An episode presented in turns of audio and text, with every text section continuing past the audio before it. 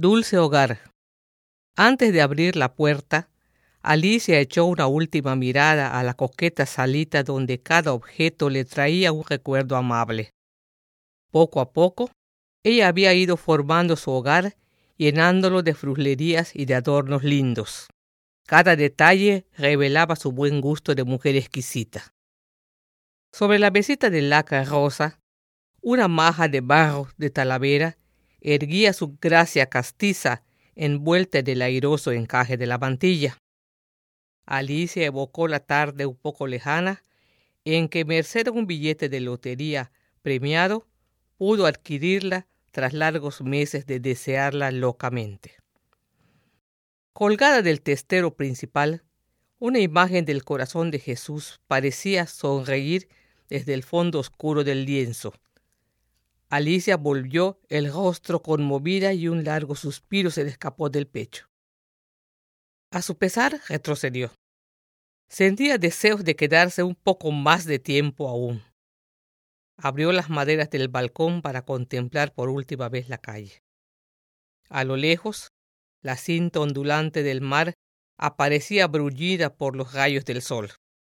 Los altos álamos alzaban sus copas verdes y lozanas por las recientes lluvias. Dentro de media hora escasa, su vida quedaría definitivamente ligada a la vida de Saúl habían resuelto unirse y vivir libre de dogales y trabas a su hermoso sueño de amor.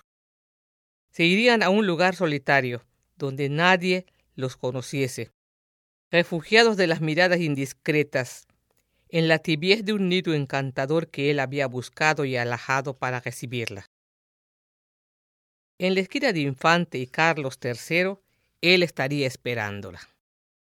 Le parecía verlo atisbando impaciente el paso de todas las mujeres que cruzaban por su lado. Alicia cerró el balcón. Corrió cuidadosa los estores de muselina. Sus finos dedos dejaron caer suavemente la rizada espuma de los encajes. Ella los había tejido en sus horas libres. Cómo amaba aquellas bellas labores surgidas de sus hábiles manos. Tornó a suspirar. Ahora toparon con el marco de plata que encerraba el retrato de su marido. Hasta entonces no había reparado en que tenía unos ojos negros muy expresivos. Alicia sonrió burlona al recordar sus impertinencias, de las cuales estaba harta. Se había cansado de soportarlo y se iba. A su lado jamás había encontrado la felicidad. Se iría lejos. Sus treinta magníficos años reclamaban amor y Saúl se lo ofrecía. Ella se sabía dueña de aquel corazón. ¿Por qué no echar a andar y comenzar una nueva existencia? La tarde iba apagando sus oros en la lejanía.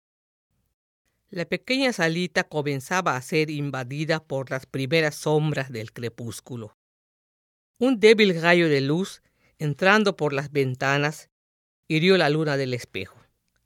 Alicia se contempló en él pálida, demacrada, envuelta en su largo velo de viaje. Inconsciente volvió el rostro hacia el hueco de la puerta con el vago temor de que Saúl pudiera aparecer. Pero no, él estaría a aquella hora esperándola en la esquina de Infante y Carlos III, apoyado en aquel robusto álamo. Entornó los párpados. Un raro sopor iba invadiéndola. Sentí el cuerpo pesado, los nervios flojos, la voluntad inerme. Intentó levantarse inútilmente y terminó por reclinar la cabeza sobre el respaldo del sillón en que se había dejado caer, sumergida en una especie de letargo. Así, en la subconsciencia del sueño, se sintió vivir una nueva vida. Se vio llegando al lugar de la cita. Saúl la tomaba impaciente del brazo y la arrastraba consigo por una callejuela oscura. Después se contempló a sí misma instalada en el resueño nido de amor. A su lado, hosco y ceñudo, su amante la llenaba de injurias, apostrofándola groseramente con duras palabras. No era ya aquel Saúl de las palabras tiernas que le juraba una y mil veces su amor eterno.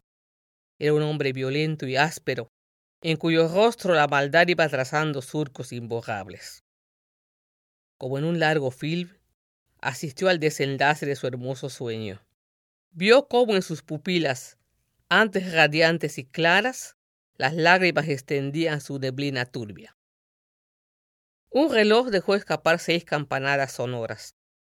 Alicia abrió los ojos como el que despierta de una horrible pesadilla. Hacía dos horas que Saúl esperaba, pero no hizo el menor esfuerzo por levantarse. Una mano invisible la retenía. Recordó a Dionisios, el desdeñoso artista que, habiendo poseído en sueños a Crisis la cortesana, la repudió cuando ésta se le entregó delirante y desnuda. Como Dionisios, ella conocía ahora el dolor de los sueños vividos.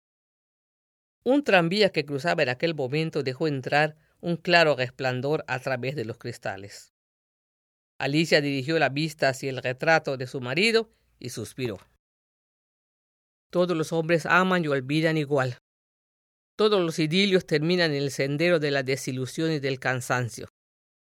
¿A qué deslizarse por la peligrosa pendiente de la aventura?